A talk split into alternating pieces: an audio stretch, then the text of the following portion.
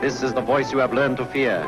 This is the voice of terror. Stadtfilter. Der Glenn Miller ist eine musikalische Legende. Als King of Swing hat er gegolten und wenn man heute an Jazz von den 1930er und 1940er Jahren denkt, dann fällt einem sofort sein Name ein. Und Titel wie In the Mood, Georgia on My Mind oder Moonlight Serenade. Der Glenn Miller ist nicht nur ein Bandleader sondern auch perfektionistisch bei seinen Arrangements.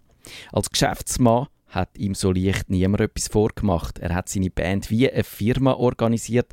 Die Musiker sind versichert gewesen. Es hat ein soziales Klima geherrscht und der Miller hat Public Relations betrieben.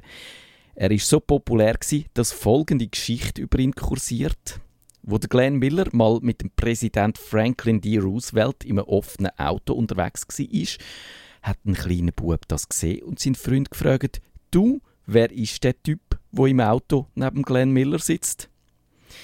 Der Glenn Miller, und jetzt sind wir so langsam beim Thema, ist auch ein Objekt von Verschwörungstheoretikern. Das liegt an den Umständen, wie der Musiker ums Leben gekommen ist. Der Miller ist 1944 der Bandleader vom US Army Air Force Orchestra gewesen. Nach der Befreiung von Paris durch die alliierten Truppen hätte der Miller im Dezember 1944 sollen in der Olympia-Konzerthalle auftreten. So weit ist es aber nicht gekommen. Der Miller ist nie auf dem europäischen Festland angekommen, sondern irgendwo im Ärmelkanal verschollen. Was genau passiert ist, weiß man nicht. Der Miller ist nie gefunden worden und auch die Transportmaschine, wo ihn hätte sollen auf Paris bringen, die bleibt verschollen.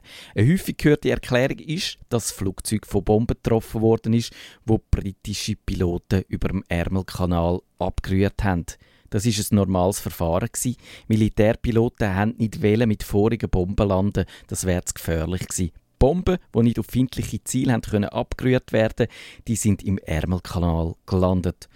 Und weil hier schlechtes Wetter geherrscht hat, haben die Bomber ihre Angriffe auf deutsche Städte nicht können wie vorgesehen abhalten.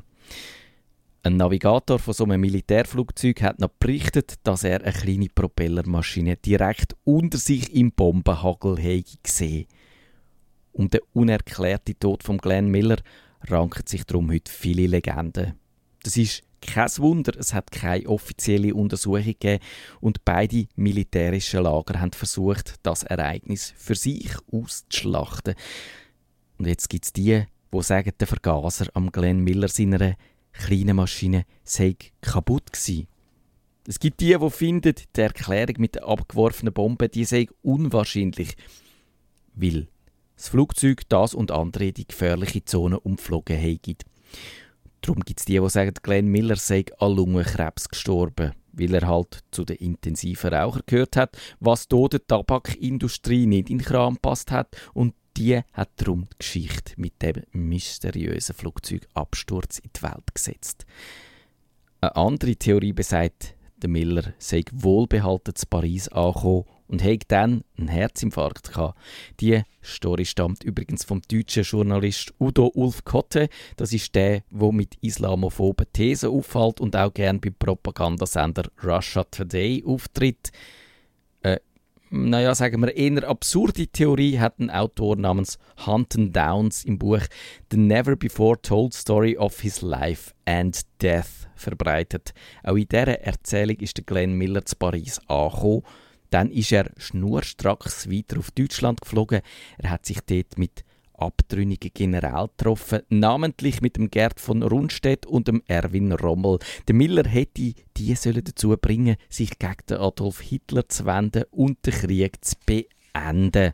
Der Autor Downs behauptet sogar, der Miller hätte die Befugnis gehabt, am Raketenwissenschaftler Werner von Braun Asyl anzubieten. Warum, fragt ein Redakteur von der englischen Zeitung Daily Mail, hätte der Präsident Dwight D. Eisenhower echt einen der bekanntesten Männer von seinem Land für die geheime Mission sollen auswählen Die Antwort auf die Frage ist, weil der Miller angeblich flüssend Deutsch geredet hat und hätte sollen Propagandasendungen im Radio machen. Die wären von England auf Deutschland ausgestrahlt worden. Gescheitert ist ihm Glenn Miller seine Mission laut dem Autor Downs Schotz Paris. Der Miller ist einem Pariser Bordell ermordet worden von deutschen Agenten, die das Bordell betrieben haben. Was bleibt?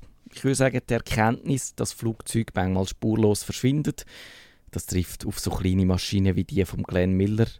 Das ist ein UC-64 Norseman.